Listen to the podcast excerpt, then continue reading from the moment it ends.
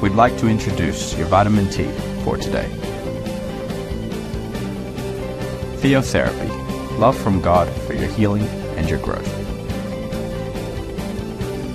Enjoy it and share it with others.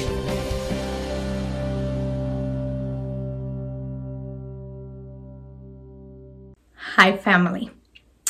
It's a pleasure to be able to share this special fasting vitamin T, an invitation to hear the Word of God. Today's vitamin T it's called Not Just Doers. We are going to be studying out of the book of James, chapter 1, verse 22.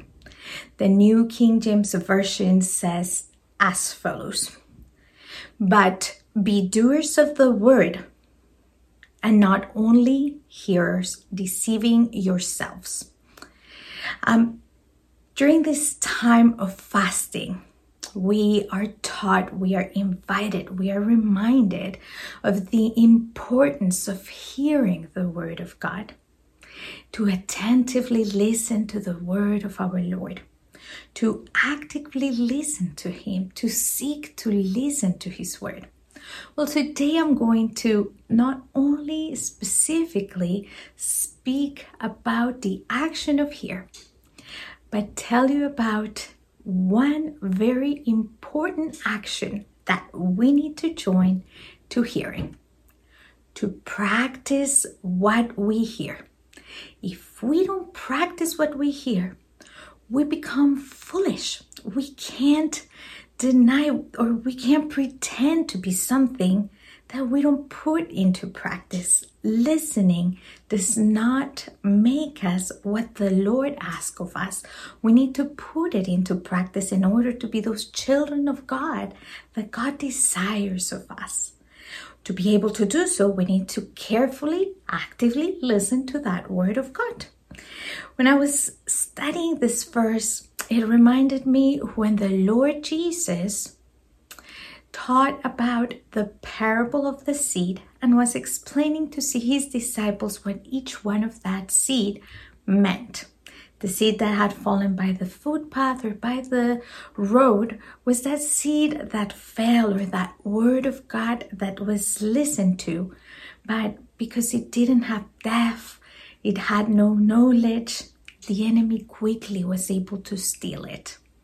We need to seek a deep relationship with God, knowledge in Him, in order for anyone, the enemy, to not be able to steal what we hear from the Lord, to be, to be able to put into practice what we learn. The second seed fell on rocky land. The rocky land allows this fruit to or the seed to grow very quickly. Uh, it's people that receive a message with such great joy and quickly. It's uh, uh, uh, instant growth. However, the moment problems arise, there has not been a growth in faith, that there is no, um, let's call it conviction. Therefore, these problems lead them to fall. It is uh, necessary that a person grows in faith, listen to the word of God, puts into practice the things that has been learned in order that the moment the problem arises, the person is not going to fall and is not going to be lost. The following seed is the one that grows among the thorns or the bushes. It is that type of person that is hearing the word of God among rushes and is busy and is worried about so many other things. Uh, usually businessmen, people that have great intelligence, great understanding of the Word of God, but are in such a rush that they do not put into practice what they are learning from the Word of God. And it is very sad because unfortunately, because of the rushes of their day to day, they do not bear fruit. They do not demonstrate their faith to anyone else. They don't put into practice what they do.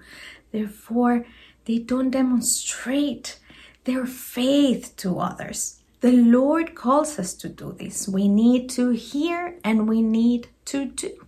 We need to become those children of God that are the good land that will not only receive the word, but will pervert, will become hearers and will become doers of the word, will do what the Lord asks of us. And the only way to do so is the moment we receive something that comes from the Lord, we put it into practice. That way we will not be easy to forget. We will not easily forget what has been said. When we put the things that we hear from the Lord into practice on our day to day basis, they become part of our life.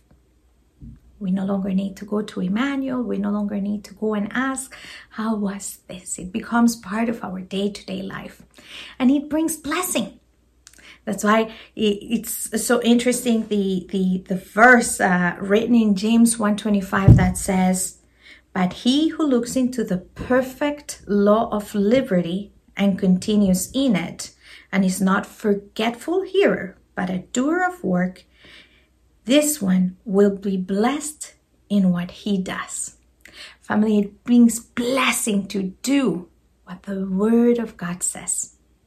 Let's not forget in this fasting that we hear the Word of God, that we learn from Him, but we need to put it into practice. God loves us immensely, but God does not like laziness. He likes us to put into practice what He teaches us. He wants us to be able to grow and take everything that we do onto eternity. Let's pray. Father, I give you thanks for this time of fasting where you are opening our senses, our ears to your word. Today, you exhort us to do what it says in your word, to do what you teach us on a day to day basis. When we kneel to seek you, when we read your word, when our pastors talk to us, Lord, teach us to put into practice those actions, those words, those petitions, Lord, that you have requested of us. We want to be more doers of the word. We no longer want to be foolish and deceiving ourselves, pretending to be children of God that have pleased you. When we know that we cannot mock you, we know that we cannot pretend to be something that we have not done. Allow us to be shaped in your character and in your will every day of our life. Thank you for this time in which you shape our life, Lord. In Jesus Christ we pray. Amen. Thank you, family. We see you in another vitamin T. God bless you. Bye bye. Thank you for being with us. Remember that in your church family, Este Camino, we're here to serve you.